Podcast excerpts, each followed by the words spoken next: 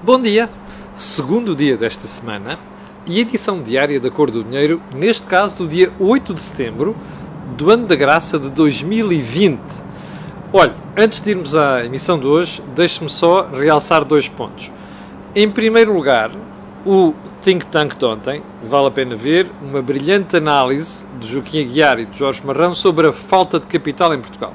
Aliás, o programa de ontem foi dedicado a uma das preocupações maiores que os portugueses têm nos últimos tempos, que é porque é que estamos a pagar pela falência de bancos?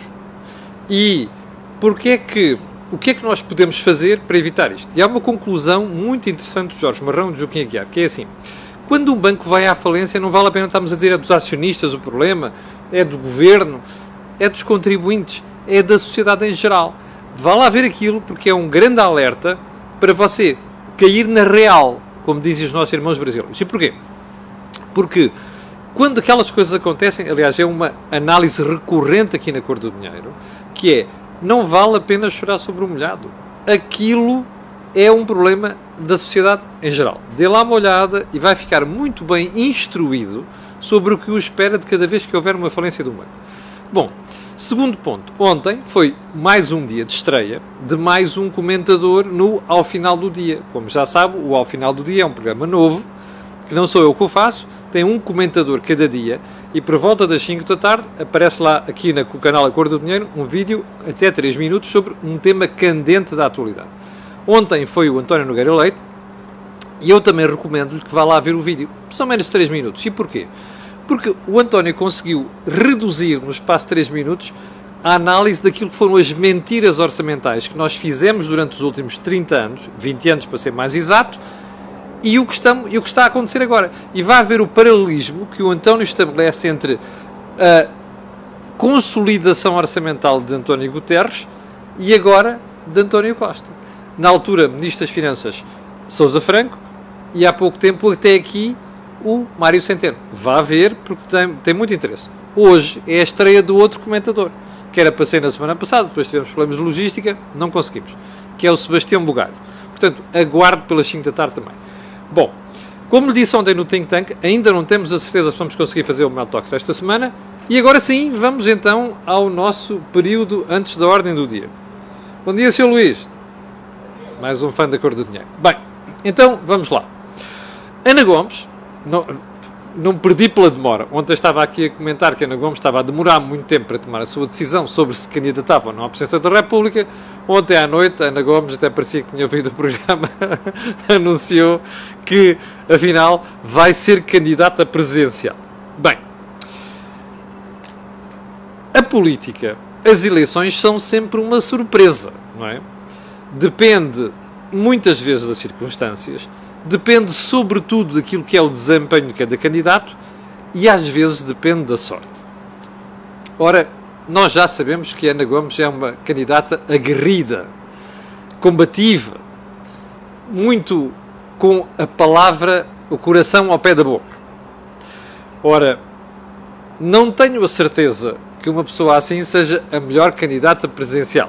Uh, o exercício da função presidencial exige uma pessoa ponderada, que analisa bem as situações antes de abrir a boca. Mas isso é outra história. Onde é que eu quero pegar hoje? Eu acho que Ana Gomes já vai tarde. Já há quatro ou cinco candidatos presenciais. Alguns deles são apenas meras figuras decorativas, é verdade. Mas à direita nós temos Marcelo, que é uma certeza, e temos André Ventura. Se é que não vai aparecer. Ah, não, há mais o, o rapaz da Iniciativa Liberal, que eu acho que não vai contar para nada.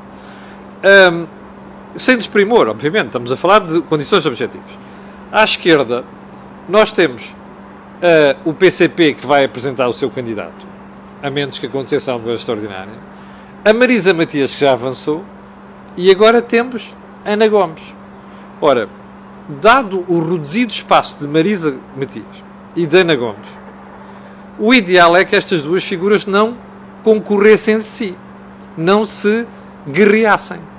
Ora, eu acho que isto vai, primeiro, diminuir substancialmente o campo da extrema-esquerda e, por outro lado, vai trazer um problema acrescido, que é a Marisa Matias já avançou primeiro que Ana Gomes. Bom, você dirá, está bem, mas isso não quer dizer nada, a outra ainda não tem nada feito também do ponto de vista da campanha. Certamente. Eu acho que Ana Gomes, que anunciou a 17 de maio, recordo aqui, a ideia de que estava a ponderar, ponderou demais. E entretanto, ela, enquanto ela ponderava, outros avançaram. Vamos ver, só o terreno ditará aquilo que vai acontecer. Ponto seguinte do período de ordem do dia. Um, Portugal também alinha na febre das vacinas. Como você sabe, está toda a gente já a desviar as atenções do problema da pandemia para e das medidas de combate para as vacinas. Olha, não, há, não passa-se um dia sem que alguém da União Europeia nos venha dizer a Comissão Europeia está a negociar 300 milhões de vacinas.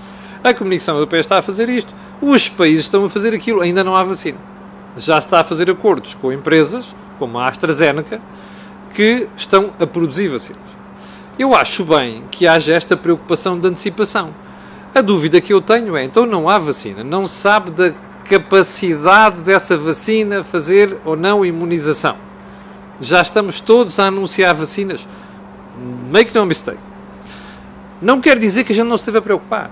O que me parece é que começa a acontecer é, é demagogia, populismo e governamentalismo em relação a esta matéria. Ontem foi a vez de Portugal. Ah, o Infarmed já temos negociado não sei quantos. Uh, só depois de termos as certezas, a partir de novembro não sei quê, depois pode haver necessidade de fazer duas, uh, dois shots, não é? Ó oh, pessoal, não se começa a pôr na cabeça das pessoas a ideia de que está tudo já ali quase pronto e vão entrar em produção e nós vamos ser os primeiros, não vale a pena. E isto, com isto corremos o risco de duas coisas. Primeiro, desviar a atenção das pessoas daquilo que é a prevenção. E por outro lado, um, passar para a opinião pública a ideia de que já temos segurança, certeza de que aquilo vai funcionar. Eu sei que dá jeito aos governos, mas e que os outros estão a fazer isto. Mas era bom que nós em Portugal, que neste momento somos o sétimo país pior, segundo viu nas, nas estatísticas ontem, um, haja um bocadinho mais de recato. Até porque vai de certeza correr muita, muita água para estas pontes nesta matéria. Ponto seguinte. E vão seis bombeiros mortos este ano. Ontem foi mais um. um. Podiam ser um ou dois. A perda de uma vida, nomeadamente neste nível, é sempre um problema. Foi ordenado um inquérito. Um, se calhar convinha era que se fizesse uma análise global do que é que pode não estar a correr tão bem, mesmo sabendo que este ano não é o pior ano dos incêndios, para já terem morrido seis bombeiros. Acho eu. Ponto seguinte: o novo banco, outra vez o novo banco, já enviou para o Parlamento o relatório da auditoria da, auditoria da Deloitte. Bom, a primeira coisa que eu tenho a comentar é Aleluia, praise the Lord, não é? Já enviaram. Pergunta: é desta que nós ficamos a conhecer o conteúdo do relatório da Deloitte? Não sei. Segunda pergunta. Porquê é que eu tenho tantas dúvidas quanto a isto? Porque tenho a certeza que o relatório vai ser truncado numa série de aspectos antes de chegar ao conhecimento público. Aliás, nem sei se a versão que vai para a Assembleia da República é a versão mais completa. Mas também lhe vou garantir uma coisa. Se ao Parlamento chegar a versão mais completa, não tarda um dia que aquilo não acabe em manchetes da comunicação social. Mas o mais importante aqui é não se distraia, ok? Quando ele chegar ao Parlamento e você conhecê-lo, não se distraia. Não se esqueça que o esforço dos partidos e de alguns partidos especialmente é, eu vou-lhe dizer os nomes, PCP, Bloco de Esquerda e PS, é desviar as atenções do essencial. E o essencial é, aquilo era um problema desde sempre até 2014 e o essencial é, o banco foi mal vendido em 2017. E, portanto, os fulanos que são responsáveis disso estão com muito interesse a saber os pais que pariram aquilo, Partido Socialista e Governo, e os que andaram a dormir com quem pariu aquilo, PCP e Bloco de Esquerda, agora não têm vão ter interesse nenhum que lhe seja associado o nome. Quem é o pai da criança? Ah, quem é? Quem é? Não é? Quem é? É o PS, o PCP e o Bloco de Esquerda. Nunca esqueça disso os pais da criança são estes. Atenção a isso, ok? Vão tentar dar-lhe a volta. Bem, eu não lhe vou dar a volta vou já para o período principal da nossa agenda, já com 10 minutos decorridos, e hoje propositadamente pus a agenda mais curta para esgotar esta brincadeira. Então vamos assim, vamos lá à pandemia, como diz o Jorge Jesus. Pandemia. António Costa veio ontem à entrada daquela reunião do Infarmed, que afinal parece se retomaram, a reunião do Infarmed com especialistas de saúde pública e mais outros representantes da sociedade civil e políticos. Ontem fez mais uma reunião. E nessa reunião, o doutor António Costa, à entrada, quis dar um ar de Estado, de pós, de preocupação, de antecipação, percebe, do problema. Pena que não tenha antecipado já várias, noutras questões e noutros momentos. Bem, mas o que é que fez o António? Um, puxou aquilo para a preocupação. Foi, bem, nós estamos a entrar num período crítico, uma fase crítica, logo foi a expressão do Primeiro-Ministro. Primeira pergunta. O governo foi apanhado de surpresa? Foi. Foi, e na semana passada, ou há semana e meia, quando nós ficámos a conhecer a história do período de contingência, estado de contingência, que vem a partir do dia 14 ou 15, ou lá o que é, nós ficámos a perceber que o governo foi apanhado de surpresa. Porque aquela, aquele anúncio visava fazer duas coisas. Primeiro, dizer ao país assim: atenção, ponham-se finos, porque se isto correr mal, a gente volta a tomar medidas duras. Que não o confinamento, graças a Deus. Ainda ontem o António o António Costa repetiu isso. Como sabe, é uma grande exigência, entre aspas, de um cidadão que todos os dias fala aqui, que é o meu caso. E de muita gente, felizmente, muita, muita gente. Bom, a segunda intenção era, bem, vocês preparem-se, vem o recomeço das, do, do trabalho, é rentrée, vem as escolas e, por outro lado, nós vamos retomar aquilo que é a atividade económica normal é natural que voltemos a assistir a contágios. Qual é o problema disto? É que o governo percebeu há pouco mais de uma semana que isto podia mesmo ficar mais feio e antecipou o quê? Ontem, respondendo a esta pergunta, o governo foi apanhado de surpresa? Foi. Já tínhamos percebido isto, eu dei-lhe conta aqui quando fizemos essa análise no dia seguinte, ao governo ter anunciado isso, mas, por outro lado, ontem foi o próprio Primeiro-Ministro, da boca do Primeiro-Ministro, nós ficámos a saber que o governo não estava à espera de tantos contágios nesta altura. Ontem, salvo erro, houve 400 novos casos. Bem, isto está em crescendo. Tal como está em crescendo em França, em Espanha, na própria Inglaterra e por aí adiante, e vai ser assim. É o decurso normal das coisas. Nós podemos atrasar, podemos ter mais cuidado, podemos ter, uh, com a nossa atuação, evitar que aquilo atinja proporções graves, ou tudo o que quisermos. Mas isto é, é uma inevitabilidade. Bem, ou seja, o governo foi apanhado de surpresa. Agora, análise seguinte. Nessa reunião do Infarmed, houve uma coisa muito interessante ontem. É que o senhor Dr. Ferro Rodrigues, normalmente especializa-se em fazer fretes monumentais ao governo, puxou a brasa à sua sardinha. Que é como quem diz, vem dizer várias coisas chatas para o governo e com destaque, com especial destaque para a ministra Marta, quase temido. Porque ele diz assim: é incompreensível que nesta altura nós, no caso dos lares, não tenhamos aprendido nada. E não tínhamos aprendido nada com aquilo que se passou na primeira fase. Ora, ah, só um pormenor. O Ferro Rodrigues, como lhe disse, especializa-se em fazer fretes ao governo e aos socialismo. Mas desta vez acertou na mousse. Mas eu vou-lhe contar uma historieta que é para você duvidar de que isto tenha sido feito para chegar a ouvidos portugueses. E porquê? Porque o Ferro Rodrigues falou pensando que estava em off. Eu explico. A reunião decorria numa sala e os jornalistas estavam noutra e havia um circuito interno de televisão. Depois de feitas as apresentações ou introduções, era suposto esse circuito ser cortado. Não foi. E, portanto, Ferro Rodrigues estava a falar sem rede. Pensou que estava numa sala fechada, em circuito fechado. Não estava, estavam os jornalistas da outra sala a ouvir aquilo. E ele até foi áspero, entre aspas, na forma como fez esta crítica. Bem, primeira pergunta. Se Ferro Rodrigues soubesse que estava em ON, teria dito aquilo? É legítimo eu perguntar isso. Você dirá, lá está você, porque é que, tipo... Lá estou eu, porque tenho razões para dizer isto. Não gosto de pessoas passaram a vida toda a dizer eu lutei contra o fascismo e não sei das quantas, e depois não são críticos com disparates momentais deste governo, nomeadamente na saúde. Ao contrário do que diz o Marcos Mendes, o governo não geriu nada bem isto. Bem, Portanto, esta pergunta é legítima. O Ferro Rodrigues teria dito aquilo se não estivessem on e os jornalistas não tivessem a ouvir? Tenho as maiores dúvidas. Mas disse. E disse bem. Porque, como você sabe, uma das críticas que eu faço aqui há uns três meses, pelo menos, é como é que é possível não termos acautelado o problema dos lares, que são claramente o grupo de risco. Talvez o primeiro. É? São mais de 60 mil lares em Portugal. Um, sabendo daquilo que vinha aí, do que estava a acontecer. Bem, o problema disto tudo é que, obviamente, isto não cai bem.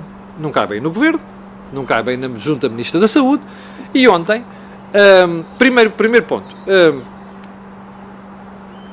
aquele sigilo da reunião ficou comprometido. Mas às vezes é bom que haja estas falhas de sigilo, que é para nós ficarmos a saber o que é que pensam as pessoas. Porque eu ainda não tinha ouvido Ferro Rodrigues, na Assembleia da República, ou outro sítio qualquer, ou nas entrevistas que dá, ou não sei das quantas, questionar o Ministério da Saúde e também o Governo. Bom, mas enfim, deixando isso de lado. Um, o... Voltando ao período crítico.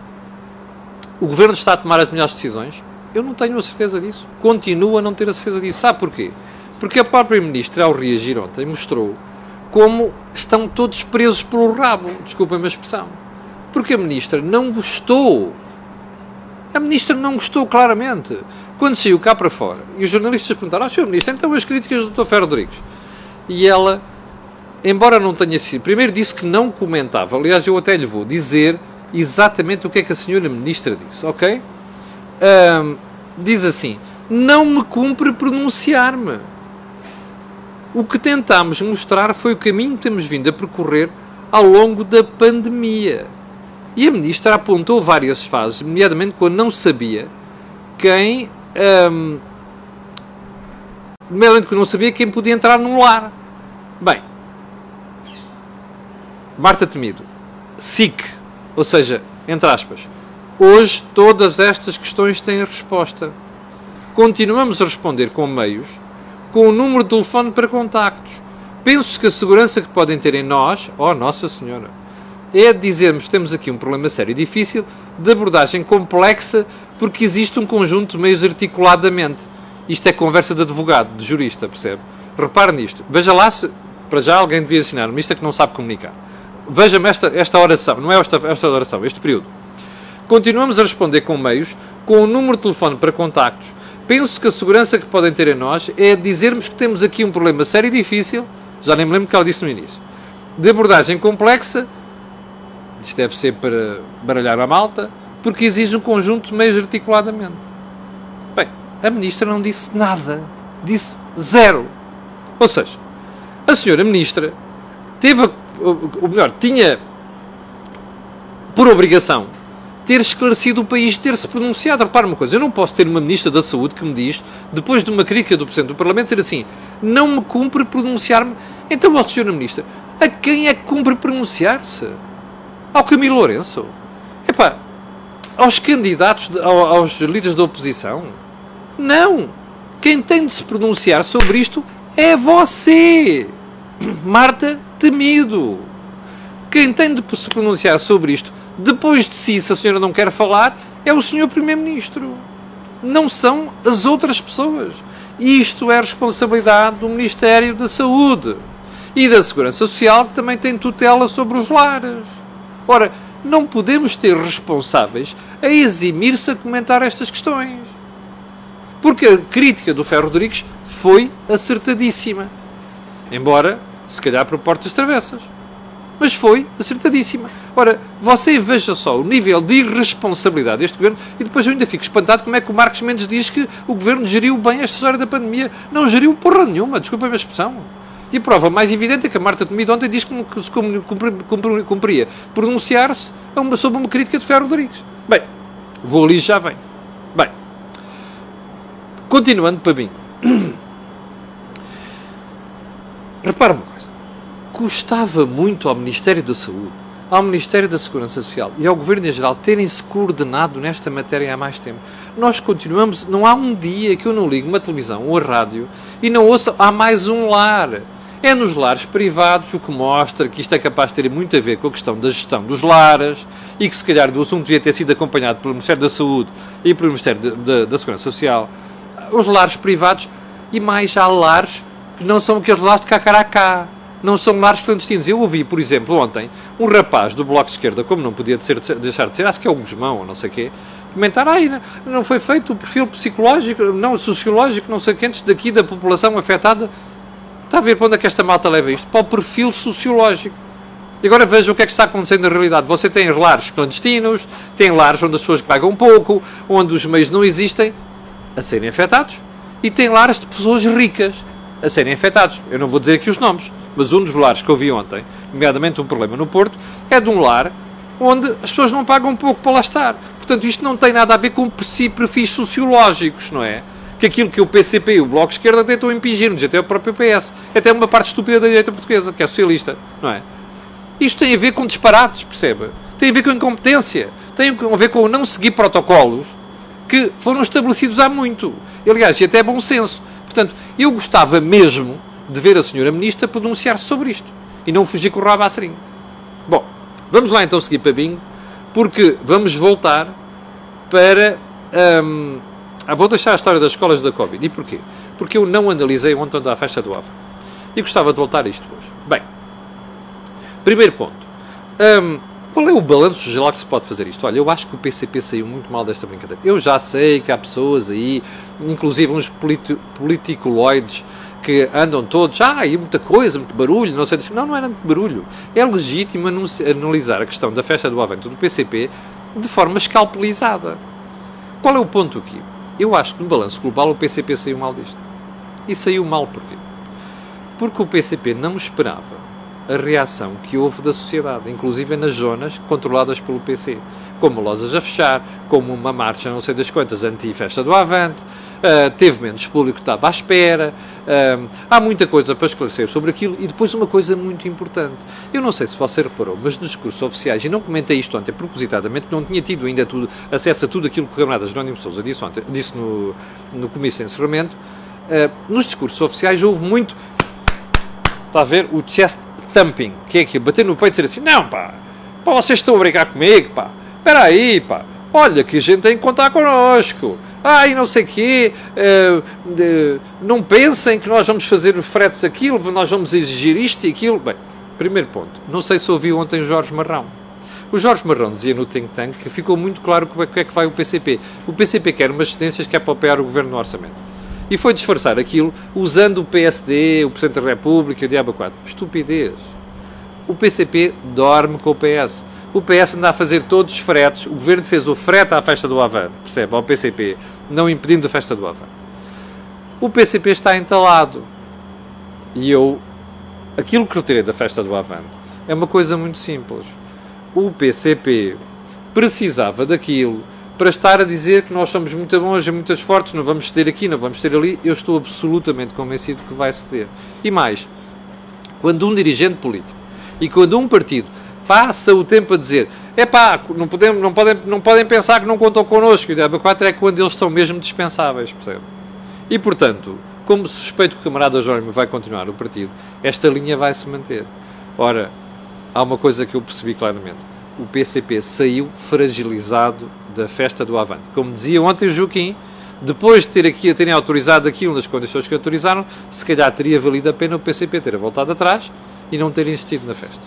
Portanto, moral da história, acho que o PCP perdeu, acho que o PCP saiu fragilizado. E ao contrário que costuma dizer, assim se vê a força do PC, eu acho que desta vez ficou bem claro, assim se vê a fraqueza do Partido Comunista Português naquela matéria. A minha dúvida é apenas uma. Eu tenho estou à espera das eleições para perceber se este movimento se confirma. E se isto vai traduzir depois de mais uma, mais uma perda de votos, como aconteceu nas autárquicas. Último ponto. Uh, perguntas espectadores já me colocaram e vou terminar, que já, já vamos com 24 minutos. O PCP está a cair fora da discussão do Orçamento de Estado? Não parece nada. Eu acho que o PCP está claramente, claramente, a fazer uma aposta nas cedências. O, o PCP um, aggiornou-se, se é que se pode dizer assim, uh, no sentido de aggiornamento ao italiano e acho que o PCP está claramente no, na senda de outros partidos comunistas europeus que se juntaram ao governo, começaram a dormir com quem faz o poder e com isso tramaram-se a prazo. Mas enfim, isso, essas linhas lá saberá o PCP como está a cozer. A apenas, apenas compete-me fazer análise e errar ou acertar. Chegamos ao final da conversa de hoje. Quero agradecer a sua paciência. São quantas pessoas estão direto? 6.300 acho eu. Exatamente, 6.300 pessoas. Quero agradecer a estas pessoas, quero pedir a estas pessoas e a outras que vão ver aquilo que peço sempre, que é colocarem um gosto e fazer partidas nas redes sociais, porque aquilo que houve aqui, não houve mais sítio nenhum. Quero reforçar o pedido que fiz há bocadinho. Vá ver o Think Tank e vai ver a crónica do António Nogueira Leite do, ao final do dia. E já agora, seja preparado para a estreia de Sebastião Bugalho hoje. Obrigado, com licença, e até amanhã às 8.